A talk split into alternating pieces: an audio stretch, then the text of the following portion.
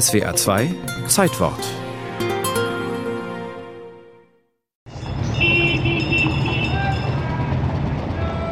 New York, 5. Januar 1946. Auf der Madison Avenue steht ein offenbar geistig verwirrter Mann und dirigiert den Verkehr, Paul Abraham.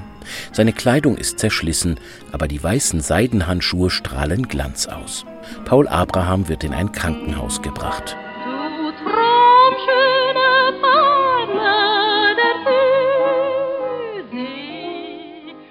Blume von Hawaii als die im Berlin des Jahres 1931 für Furore sorgte, war der Geisteszustand des Komponisten noch stabil und Abraham stand auf dem Höhepunkt seines Ruhmes.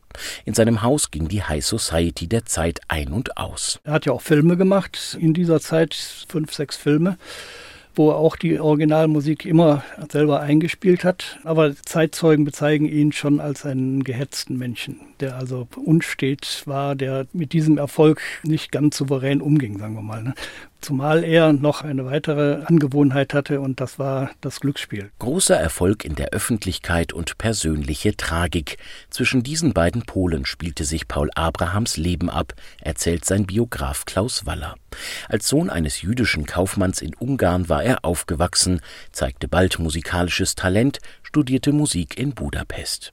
Schon bald wurde klar, mit klassischer Musik allein konnte er kein gutes Geld verdienen, wohl aber mit Operetten und dem noch jungen Medium Film. Der erste Kontakt nach Berlin kam dadurch, dass in Budapest ein Film gedreht wurde, Melodie des Herzens, das war der erste Tonfilm der UFA und der brauchte ganz plötzlich Musik. Ne? Und da wurde dem Erich Pommer, dem Produzenten Paul Abraham, empfohlen. Und der hat dann ein Lied aus der ersten Operette praktisch beigesteuert zu dem Film.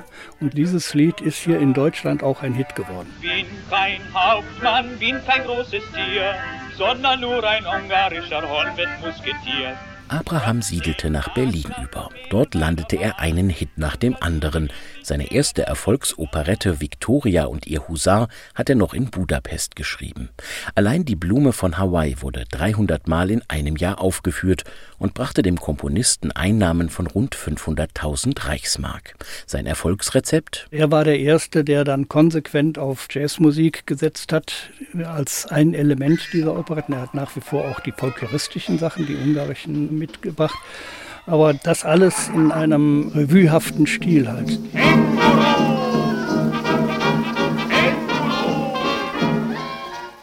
Ende 1932 kam Abrahams letzte Berliner Operette Ball im Savoy auf die Bretter. Im folgenden Jahr übernahmen dann die Nationalsozialisten die Macht in Deutschland.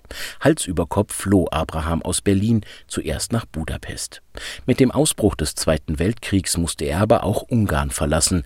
Mit einem der letzten Schiffe gelangte er über Kuba und Miami schließlich nach New York. Mit großen Hoffnungen ist er gestartet, weil er ja hier in Deutschland als der Modernisierer, der Mann, der den Jazz in die Operette gebracht hat, gefeiert wurde. Und sie musste dann feststellen, dass er da aber nicht unbedingt erwartet worden war. Die hatten ja ihre eigenen Komponisten und ihre eigenen Leute. Neben dem ausbleibenden Erfolg machten sich bei Paul Abraham die Auswirkungen einer Syphilis-Erkrankung immer stärker bemerkbar. So kam es schließlich zu der tragischen Szene im New Yorker Großstadtverkehr. Anschließend wird er in die Psychiatrie eingewiesen. Im Deutschland der Nachkriegszeit erinnert man sich wieder an den einstigen Star der Berliner Operettenszene. 1956 wird Paul Abraham nach Hamburg gebracht und dort weiter behandelt. Ihm zu Ehren gibt es ein Konzert, doch der Komponist ist zu schwach, um das Konzert zu besuchen. Vier Jahre später stirbt er im Alter von 67 Jahren.